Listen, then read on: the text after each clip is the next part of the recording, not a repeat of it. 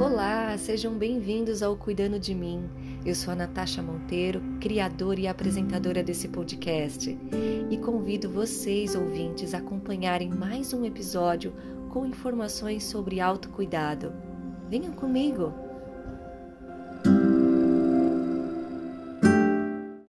E o tema de hoje é sobre ansiedade e estresse. Pois é, é o mal do século, a gente sabe disso. Eu acho que esse tipo de informação não é novidade para ninguém, mas eu achei importante trazer em pauta aqui, porque é, foi a partir disso que todo o meu trabalho né, começou a ser desenvolvido, né? Meu trabalho pessoal, né, através do yoga, meu, minhas atividades para justamente combater a ansiedade e o estresse e também poder compartilhar com vocês dicas que pudessem de alguma forma ajudá-los a ter essa, esse cultivo, esse cultivo do autocuidado. Porque a gente só se cuida muitas vezes né? Na maioria das vezes, quando a gente já está numa situação mais extrema, onde os sintomas estão cada vez mais presentes e nos atrapalhando a desenvolver as nossas atividades do dia a dia. Muitas vezes a gente só olha para a nossa saúde quando a gente já está bem debilitado. Então, de forma preventiva, isso a gente não costuma fazer, basta a gente ver uma melhora. Às vezes a gente faz uma viagem, um passeio que relaxa, só que aí volta para o ritmo de trabalho, aquela loucura, né? Uh, uh, do dia a dia, né? Pegar trânsito, é, às vezes fica estressado com o acúmulo de tarefas, que aí volta tudo de novo. Não tem jeito. A gente sempre acaba voltando para o mesmo ponto. Talvez isso seja porque a gente não está prestando atenção no que está acontecendo com a gente. Talvez isso seja por conta dos nossos hábitos que a gente não quer mudar.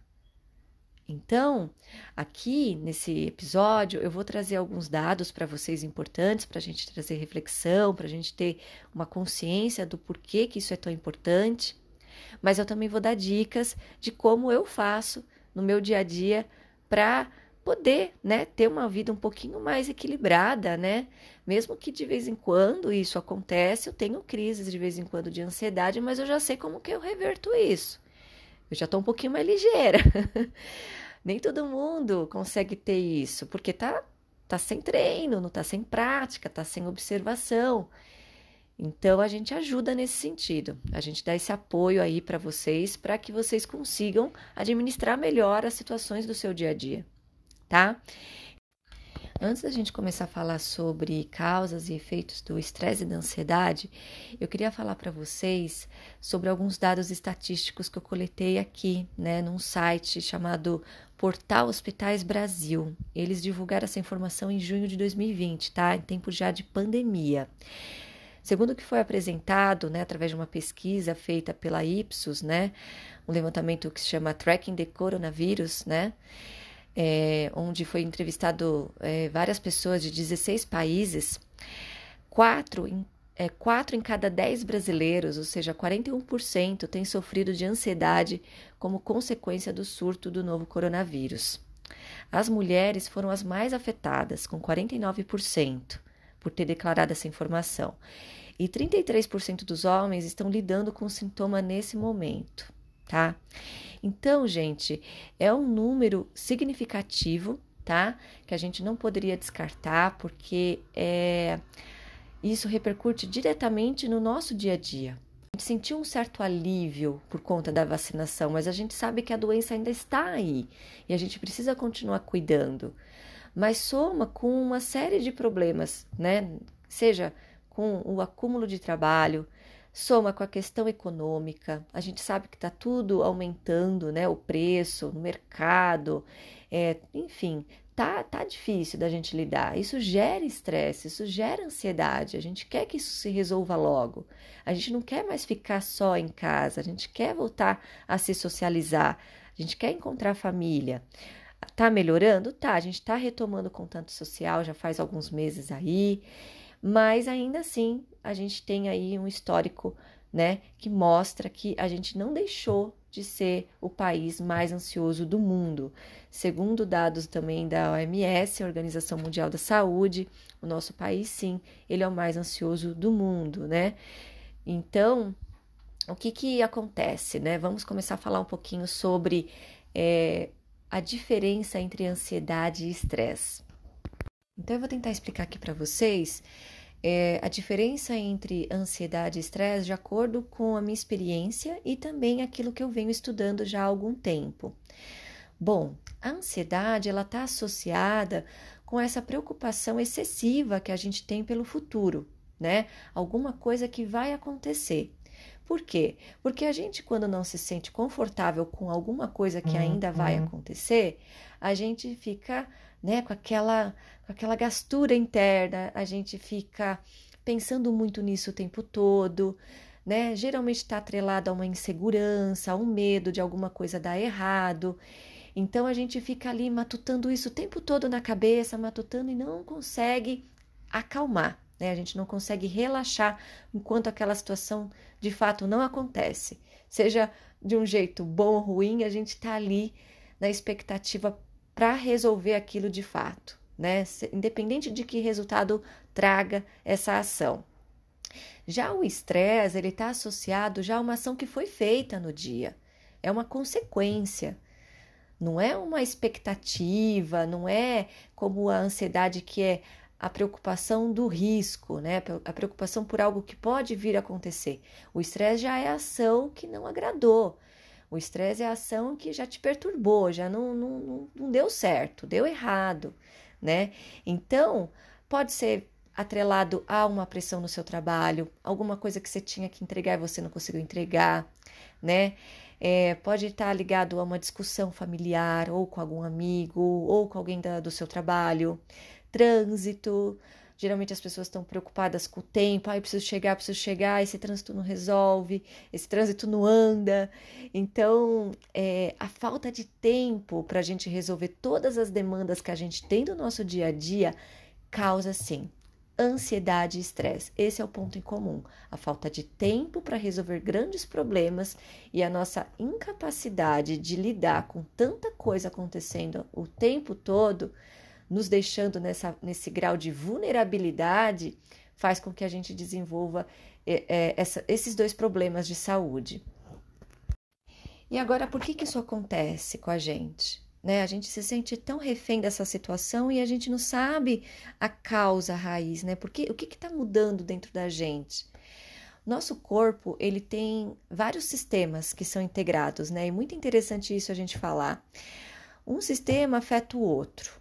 Mas o, o sistema que cuida justamente desse processamento mental, dessa ativação de alerta, né, de tentar resolver as coisas de uma forma, né, às vezes muitas vezes desesperada, né, tá ligado ao nosso sistema nervoso. O nosso sistema nervoso, ele ele tem uma uma atuação autônoma que é subdividida em duas frentes, vamos dizer assim. É o sistema simpático e o sistema parasimpático. O sistema simpático, ele é, ele é responsável pela ação imediata para nossa sobrevivência, para nos defender de algo que pode, pode de repente, é, apresentar alguma ameaça, que pode oferecer alguma ameaça.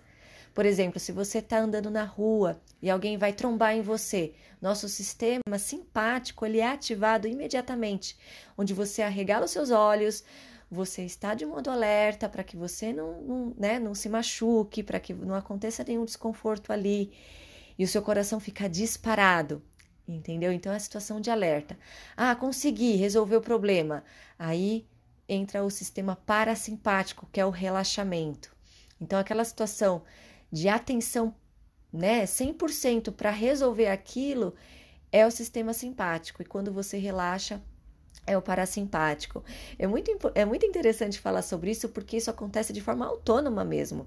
Nosso sistema ele entra nesses dois estados automaticamente. Mas quando a gente está muito preocupado com alguma coisa, né? Tá muito estressado com alguma coisa que já aconteceu, a gente não desliga, a gente não vira a chave, a gente não permite que o nosso estado de relaxamento aconteça, ou aconteça de uma com mais frequência e com uma duração mais prolongada, porque a gente não quer sair do modo ativo. E isso é muito ruim para o nosso organismo. E eu vou dizer aqui um pouquinho mais para vocês quais são as consequências disso. Segundo o site Tua Saúde, que é um site que eu adoro consultar informações para falar sobre saúde e bem-estar, né, na página do Instagram, do Cuidando de Mim, aqui no podcast, os sintomas físicos e psicológicos mais comuns, né, do estresse e da ansiedade são sintomas físicos, né, aumento, do, aumento dos batimentos cardíacos, a respiração nossa fica mais ofegante, mais curta, a gente sente que a gente não está conseguindo respirar direito. Tremores e tontura, justamente por conta da respiração que ela está dificultada, então você começa a sentir tontura. Você fica com a boca seca, a sensação de nó na garganta, você não consegue se expressar, você se irrita justamente porque você não está conseguindo se comunicar, as pessoas não, tão, não estão entendendo o que você está querendo dizer. Você começa a acumular tensão no corpo, na musculatura, você sente dores na cervical, na lombar, você começa a ter diarreia, você pode ter, não começa, você pode ter diarreia, pode ter a prisão de ventre, que é o oposto, e também problemas gastro, gastrointestinais, né? Isso tudo é relacionado a problemas gastrointestinais, né? Então, uma gastrite pode vir a depois a desenvolver uma úlcera se você não cuidar, dor de cabeça. E quais são os, e quais são os sintomas psicológicos?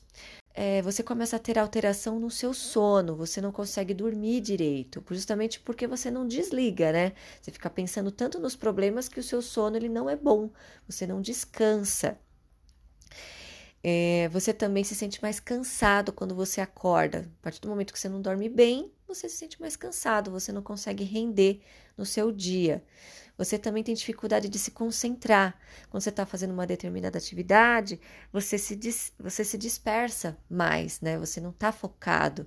E isso aumenta ainda mais a sua ansiedade, a sua preocupação por conta disso. Sua pele, você começa a ficar com a pele mais oleosa, o cabelo fica oleoso, pode aparecer espinhas.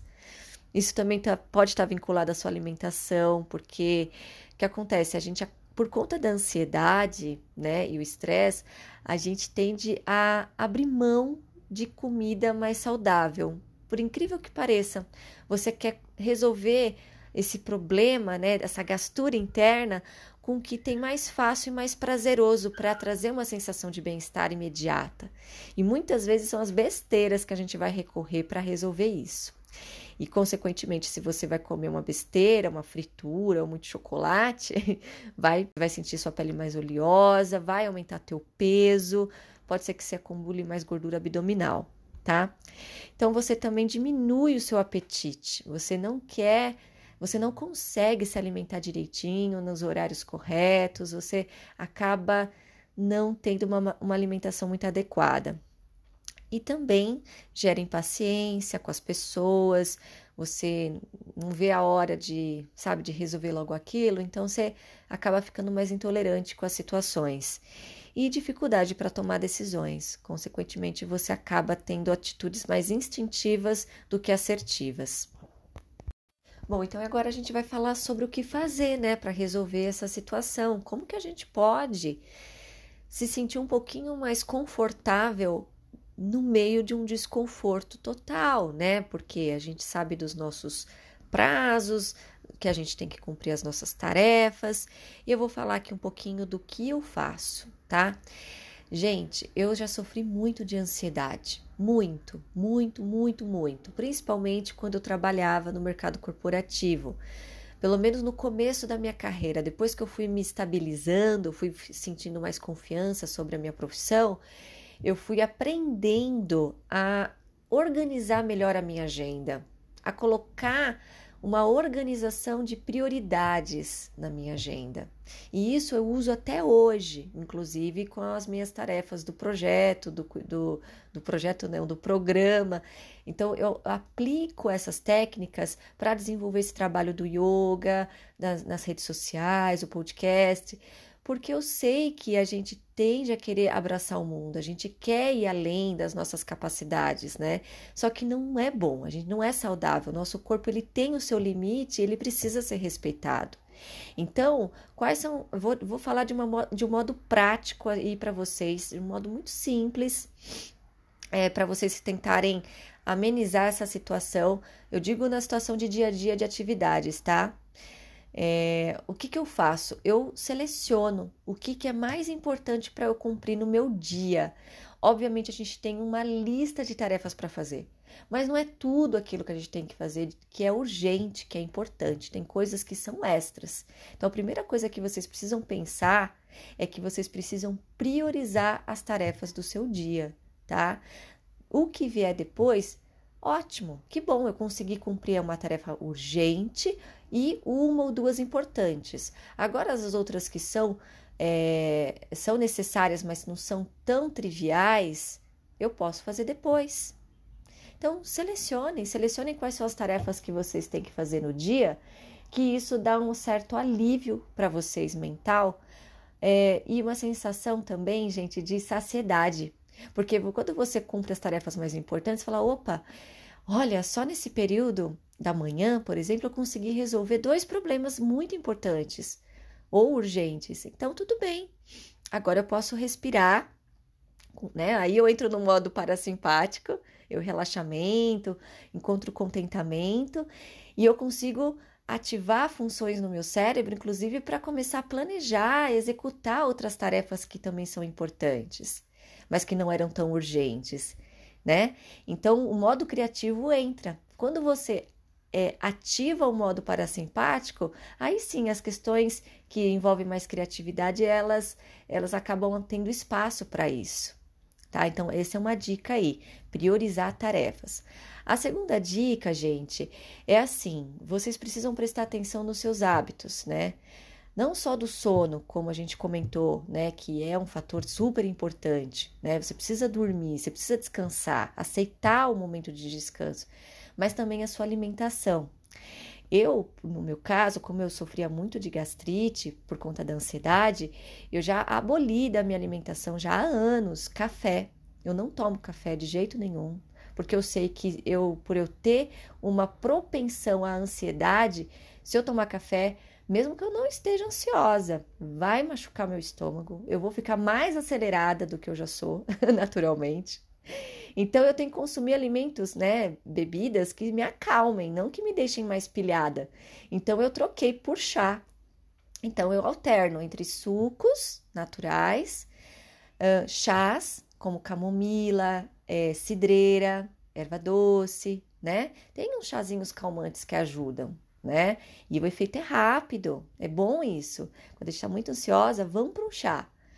Ou um suco que ajude também você a, a ficar mais calmo. Você pode combinar, colocar um hortelã, né, no suco de frutas, né? Porque isso vai ajudar você a se acalmar. E na alimentação, né, isso no sentido de bebidas, tá? Na alimentação, eu também aboli, né, é, alimentos muito gordurosos.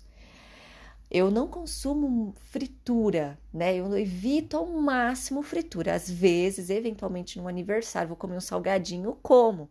Mas eu aboli no dia a dia as frituras, porque elas também agridem muito um estômago sensível, né? Causado pela ansiedade e pelo estresse. Então, eu evito fritura sim, gente. Muita gordura não combina com quem é ansioso e estresse. Aí, que mais, gente? Optar por frutas, optar por legumes, grãos, né? Sementes, né? É, sabe, aveia. Faça uma dieta bem balanceada. Não é que vocês precisam comer tudo que é saudável. Eu também como de vez em quando umas besteiras, entendeu? Mas eu tenho que avaliar. Pô, eu tô muito estressada. Pô, não é o dia de eu comer besteira. Porque eu sei que eu vou sentir dor. Eu sei que não vai ser bom né? Então, parem para pensar. Será que eu quero sofrer mais ainda? Minha, minha cabeça já está pilhada.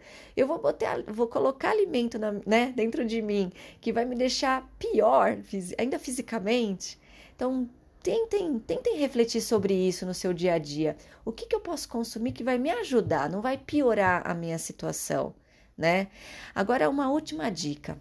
Essa talvez seja uma das mais importantes porque a partir dela, talvez todo o resto vocês consigam vir pela onda, sabe? Vem, vem, vem junto como consequência positiva. É a respiração. A respiração é o truque né, da nossa natureza, é o nosso meio, é o nosso veículo para acalmar o nosso sistema. A respiração sempre é a melhor alternativa. A partir do momento que você respira, inspira profundo, solta o ar devagar, o seu sistema muda, ele sai do modo automático para você, que é, que é automático que eu estou querendo dizer de forma natural. Você começa a conduzir o seu sistema nervoso para sair do estado simpático de alerta para o sistema parasimpático. Ele muda, gente, muda essa frequência, muda, regula tudo internamente. É muito bom.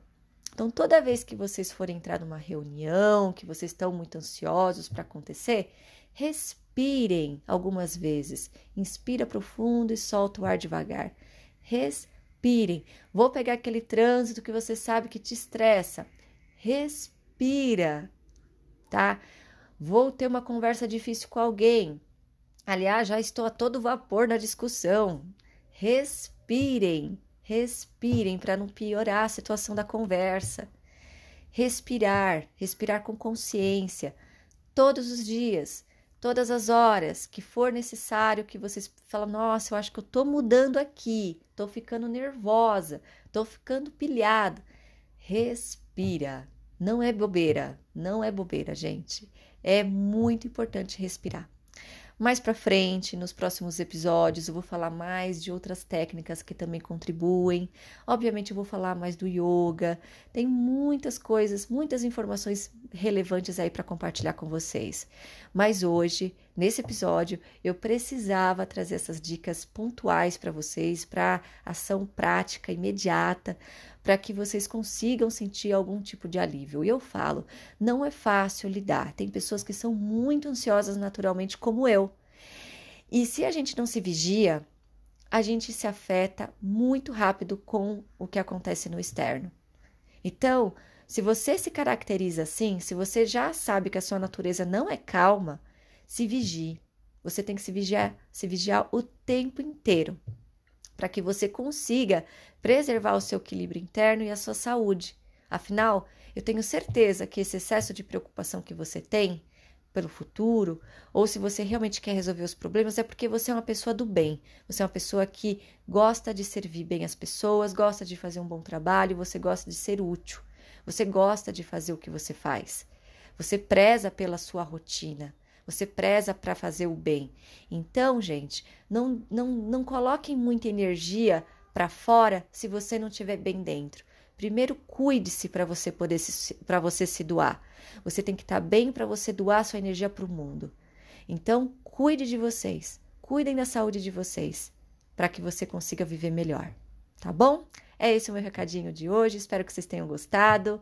Um beijo e até o próximo episódio.